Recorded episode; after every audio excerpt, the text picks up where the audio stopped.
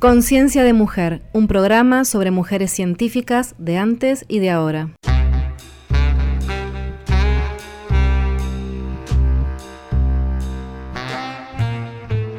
Hoy conoceremos a Ana María Falú, arquitecta, académica y activista social por los derechos humanos, especialmente por los derechos de las mujeres. Es investigadora del CONICET y profesora emérita de la Universidad Nacional de Córdoba. Ha impulsado numerosas iniciativas institucionales y ha contribuido desde los años 80 a instalar los temas relacionados con los derechos de las mujeres a la ciudad, a la vivienda y al hábitat. Escucharemos su relato contándonos aspectos de su vida, su pensamiento y su labor científica extraído de la sección Trascendencia de la sala virtual Mujeres en la Ciencia y la Tecnología del CONICET. Supone que todo esto tiene un significado sobre nuestros cuerpos. La naturaleza no tiene la menor idea que se llama naturaleza. De marcar que el centro lo sitúa al final, ¿quién habla? Sala Mujeres en la Ciencia y la Tecnología. Ciencia en tu vida. Comencé a pensar en clave de mujeres a mediados de los 70, casi inmediatamente en feminismos He aprendido que más que las certezas es la duda, los interrogantes, lo que me permite o lo que permite conectarse con otras, con otros, con otros. Me identifico en ello. Me identifico en pensar en complejidad y por ello tener pocas aseveraciones. Y las pocas creo que las aprendí desde la infancia.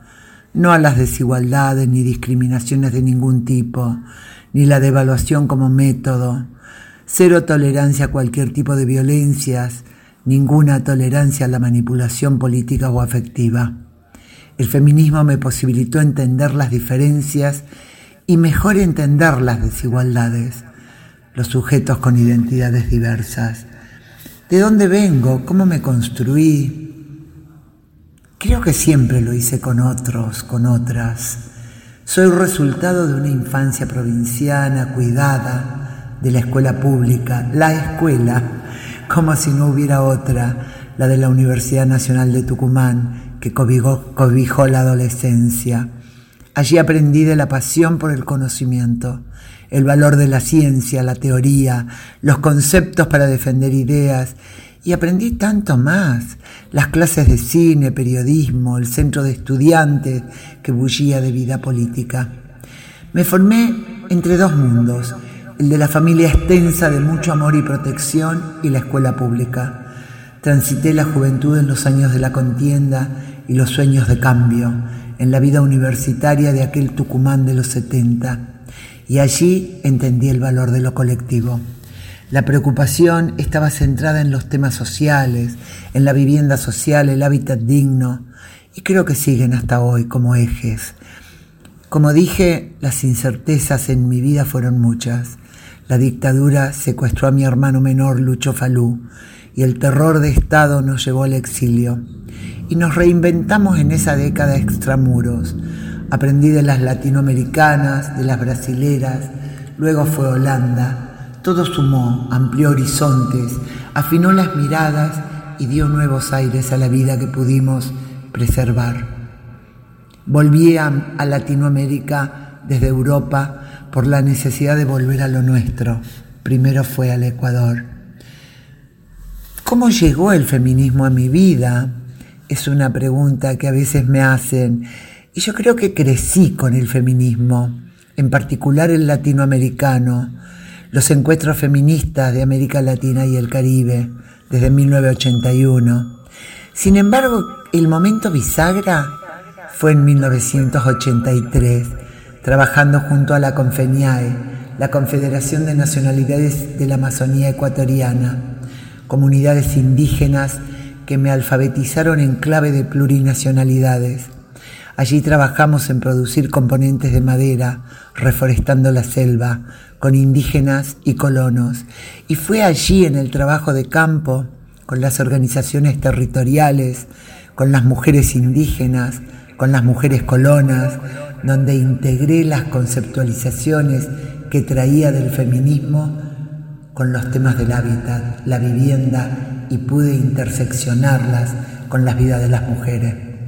Cuando les informé que regresaba a mi país y en avión, me, advirtieron que mi alma tardaría en juntarse conmigo.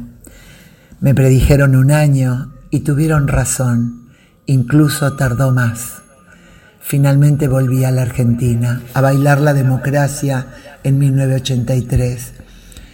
Después de 10 años de ausencia, recién en 1985 retornamos a la Argentina, mi pequeña familia con mis dos hijitos. Entonces tuve la oportunidad de ingresar como docente en la Facultad de Arquitectura de la Universidad Nacional de Córdoba.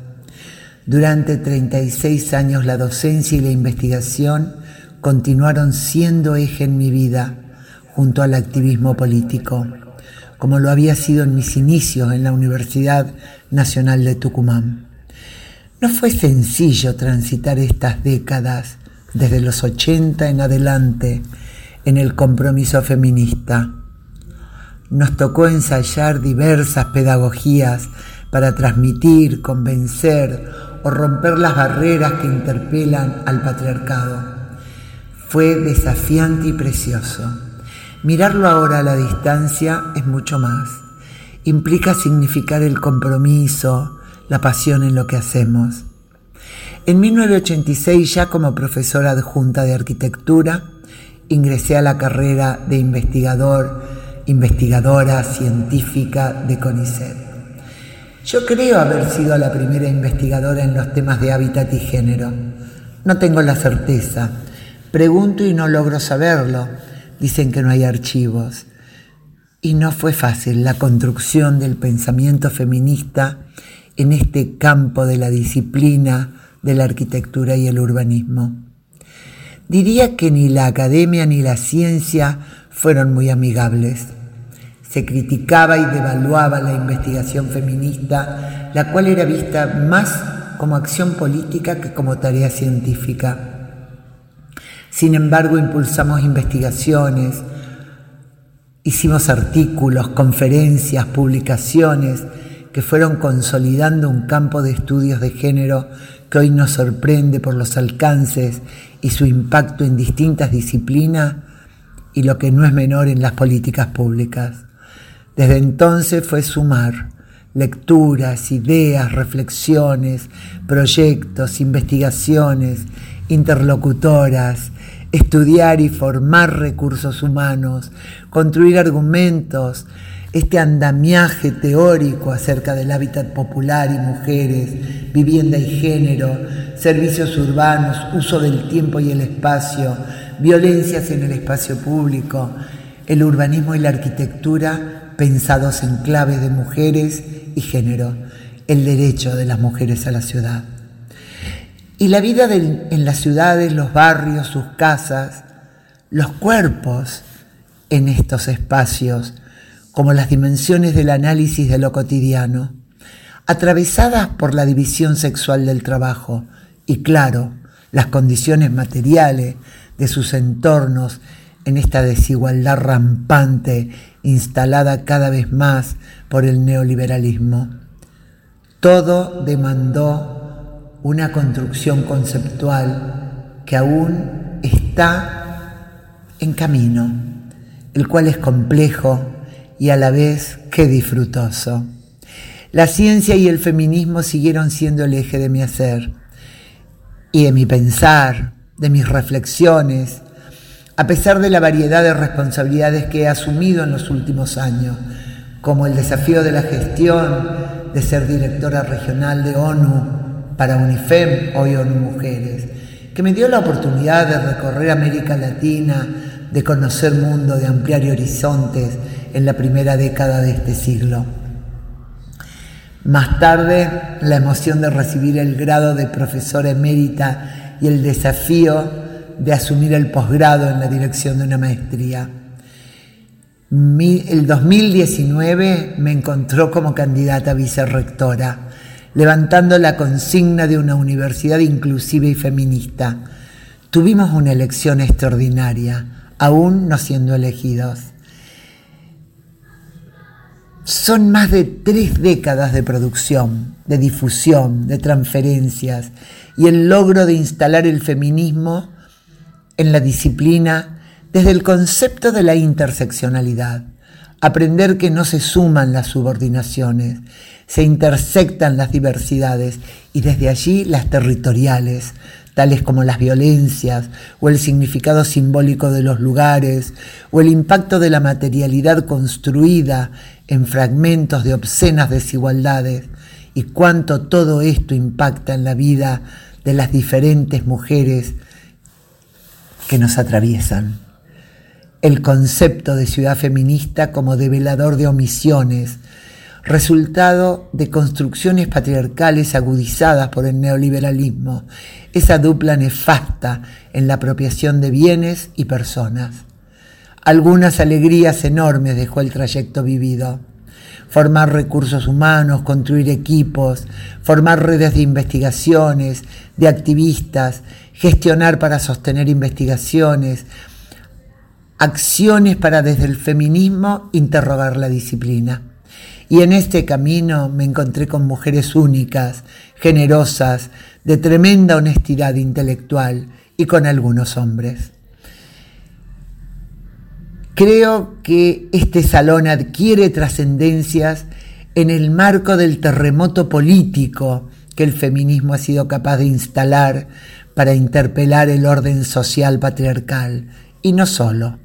Hemos sido implacables en cuestionar la sociedad desigual y a la vez hemos sido sofisticadas en el aporte de argumentaciones al pensamiento científico. En tu vida.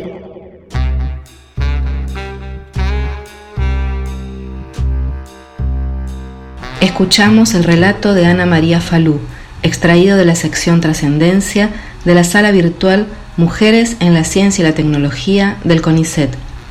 Esta sala es un espacio virtual educativo creado para generar intercambios que, a través de la visibilización de las investigadoras, sus vidas y motivaciones, incentiven la vocación científica y aporten herramientas para derribar limitaciones asociadas al género.